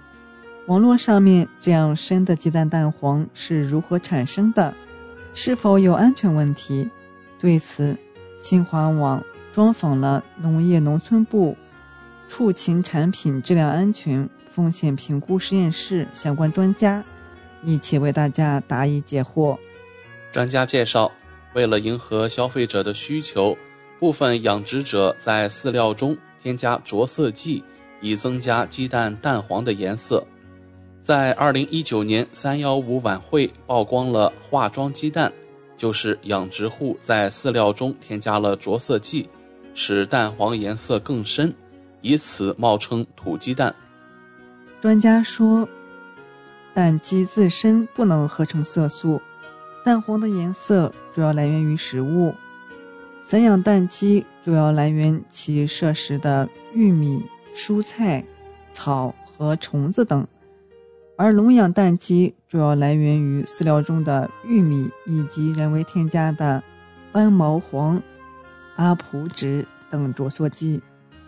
已有研究表明，鸡蛋蛋黄颜色与品种、鸡龄、日粮成分等均有关系。产蛋性能高的商品蛋鸡品种所产的鸡蛋的蛋黄颜色，要浅于产蛋性能较低的地方品种鸡。蛋黄颜色与产蛋鸡的日龄呈较强的相关性。随着日龄的增加，肠道吸收类胡萝卜素的功能逐渐减弱，蛋黄沉积能力下降。大日龄蛋鸡产的蛋，其蛋黄颜色日益变浅。蛋黄颜色直接来自于其日粮，日粮成分是影响蛋黄沉积的最主要因素。散养鸡由于在野外生活，能够摄食含有各种色素的青菜、野草、虫子，以及饲喂的玉米等，因此其蛋黄颜色较深。据了解，笼养蛋鸡只能来自于饲料，饲料中玉米的叶黄素是蛋黄颜色的主要来源，但近年来，玉米育种中叶黄素含量。没有被列入考察项目，导致玉米中叶黄素含量出现了逐年下降的趋势。这也是近年来笼养蛋鸡鸡蛋黄颜色偏淡的原因。此外，在小麦、水稻主产区，常以小麦、碎米作为能量替代部分玉米。由于小麦和大米中叶黄素含量较低，使得蛋黄颜色变得更浅，近于发白。长期以来，人们普遍喜好鲜艳的深色蛋黄，认为蛋黄的颜色是鸡蛋品质的一个重要特征。而目前在笼养过程与饲料中含有的色素量不足，而导致蛋黄颜色较浅。为生产出色泽较深的蛋黄，提高蛋品质量和商业价值，向饲料中添加允许使用的添加剂，成为主要途径。据公开资料显示，蛋鸡饲料中添加着色剂在欧洲、美国、日本等发达国家广泛使用。在中国，饲料添加剂品种目录2013中也规定了允许使用的着色剂。目前，全球范围内使用较多的着色剂是斑毛黄，使蛋黄呈现橘红色；和鹅普酯，使蛋黄呈现黄色。一般来说，鸡蛋蛋黄的颜色会随着斑毛黄添加量的增加而加深。如果添加量较多，鸡蛋蛋黄会呈现较深的橘红色。近期，安徽消费者网购的鸡蛋蛋黄呈现较深的橘红色，可能是因为蛋鸡饲料添加了较多的斑毛黄所致。专家表示，斑毛黄是中国使用最多的着色剂。早在1995年，联合国粮农组织、世界卫生组织的食品添加剂联合专家委员会就已制定了角黄素可接受的每日最大摄入量为0.03毫克每千克人体重，高剂量摄入可能会影响人的视力。据悉。已有研究人员对昆明市市售的鸡蛋中角黄素的含量进行研究，发现，六十四份鸡蛋中角黄素的检出率为百分之三十五点九四，含量范围达到了零点七四毫克每公斤到九点一三毫克每公斤。农贸市场鸡蛋中角黄素检出率百分之五十一点七二，高于超市的百分之二十二点八六。残留值呈现相同的趋势，农贸市场零点七四毫克每公斤到九点一三毫克每公斤，大于超市的一点零九毫克每公斤到三点五三毫克每公斤。农业农村部畜禽产品质量安全风险评估实验室对四川成都市市售的三十二份鸡蛋进行分析，发现鸡蛋中。角黄素的检出率为百分之九点三八，含量范围为零点六一毫克每公斤到零点七八毫克每公斤。按照食品添加剂联合专家委员会制定的安全限量，假设每人每天吃一枚鸡蛋约五十克的重量，那么体重十公斤儿童的食用的鸡蛋中角黄素含量不超过六毫克每公斤。体重六十公斤的成人，不超过三十六毫克每公斤，则不会对人体健康产生任何危害。需要说明的是，偶尔摄食超过安全限量的角黄素，也就是白毛黄，并不会对身体产生危害。只有天天摄食超过安全限量的角黄素，才有可能对消费者身体产生危害。鸡蛋蛋黄颜色并不是越黄或者越红越好，新鲜、卫生、安全是最佳选择。各位怀卡托华人之声的听众朋友，您有没有发现超市里买的鸡蛋上都没有屎呢？到底是谁洗掉了鸡蛋上的屎呢？为什么您在超市上买的鸡蛋就没有屎呢？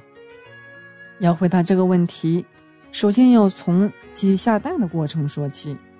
鸡蛋最初只是卵巢中的一颗卵母细胞，随着蛋黄物质在周围沉积，九到十天后，卵母细胞就变成了成熟的卵黄。卵黄到达输卵管后，继续向前，边走边形成蛋白和蛋壳膜。鸡蛋到了子宫，钙质沉积完成，就有了蛋壳。从卵黄到一颗完整的蛋。大约要花二十四小时。最后，鸡蛋要通过输卵管末端的泄殖腔排出，鸡直肠的末端也是泄殖腔，也就是说，鸡屎的最后一站也是这里。所以，刚生下来的鸡蛋很难做到出淤泥而不染。现代化鸡场都是规模生产的鸡蛋，北京的一个鸡场可以容纳三百万只蛋鸡。每年生产四万吨鸡蛋。中国居民膳食指南建议，健康成人每天吃一个鸡蛋。四万吨鸡蛋能供每位听众吃二百多万年。所有的蛋鸡都住在同一个豪华大宿舍里，这个宿舍多为三层床位，底部是倾斜的隔网，隔网末端是钩状的蛋槽，笼底坡度在七到八度之间，小于七度。鸡蛋不能轻松滚出，大于八度，鸡蛋则会因冲力过大而破损。鸡蛋乘着滑滑梯进入蛋槽，而鸡屎则透过网格掉入粪沟。在养鸡场里，并不是每颗鸡蛋都能躲过鸡屎，有可能屎上加屎。这个军事化管理的地方，饮食起居鸡都不用操心。饲料会定时定量送到面前，渴了有自动饮水头，拉屎也不用换地方。如果不幸去世，还会被送去喂鳄鱼。这里每天会开十六到十七个小时的日光灯，来模仿光照。光照时间越长，鸡的性激素分泌就越多，有利于提高鸡的产蛋效率。生下来的鸡蛋开始它的传送带漂流。首先，鸡蛋会沿着蛋槽或者乘坐自动升降电梯来到中央传送带。传送带的末端是鸡蛋收集的系统，这个系统会将东倒西歪的鸡蛋排队整理，送去清洗，洗去蛋壳表面的积石。要知道，每颗鸡屎中带有大约七百万细菌和真菌，包括大肠杆菌、沙门氏菌等在内的有害细菌。鸡是沙门氏菌最主要的宿主，沙门氏菌可能污染鸡肉，也可能污染鸡蛋。美国在2010年的一次沙门氏菌疫情中，涉事公司莱特菌鸡蛋公司一口气召回了3.8亿颗鸡蛋。这是因为沙门氏菌会让食用者恶心、呕吐，严重感染后患结肠癌的风险也大大增加。而洗过澡的鸡蛋，在经过高速空气吹干，看起来就干净多了。但上面可能还有很多看不见的沙门氏菌，不及时杀菌的话，三周后蛋壳表面的沙门氏菌将会渗透过蛋壳表面的气孔，污染鸡蛋内部的三分之一。然后呢，经过标准的四点七秒的紫外线杀菌以后，蛋壳表面的沙门氏菌。和大肠杆菌才可能被消灭干净。接下来，鸡蛋还会遭遇第二次检阅、第三次包装等等流程，最终成就了超市里光鲜亮丽的鸡蛋。十几分钟的时间过得飞快，今天我们收获百科也要告一段落了。希望主播小峰和奥斯卡在这里的分享，让大家感受到了来自日常生活方方面面的乐趣。谢谢您的收听。快要九点钟了，星期一的晚上，我们和各位听众一起来分享一下未来一周怀卡托本地的天气状况。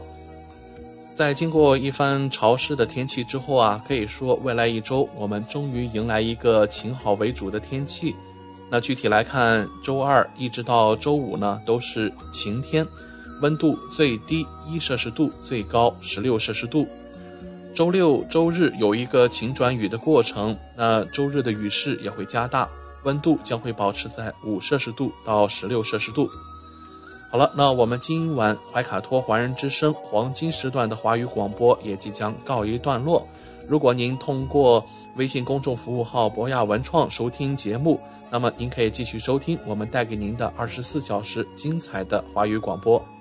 今晚主播奥斯卡。小峰、轩轩在这里祝愿各位听众朋友们晚安。我们在明天的黄金时段空中电波再见。怀卡托华人之声，音质天成，悦动人生，伴我随行。怀卡托华人之声，音质天成，乐动人生，伴我随行。You are listening to Waikato Chinese Voices. Follow our radio, share the world. 您正在收听的是 FM 八十九点零怀卡托华人之声广播电台节目，我们在新西兰为您播音。For more episodes, use the accessmedia.nz app for iOS and Android devices, or subscribe to this podcast via Spotify, iHeartRadio, or Apple Podcasts. This free FM podcast was brought to you with support from New Zealand On Air.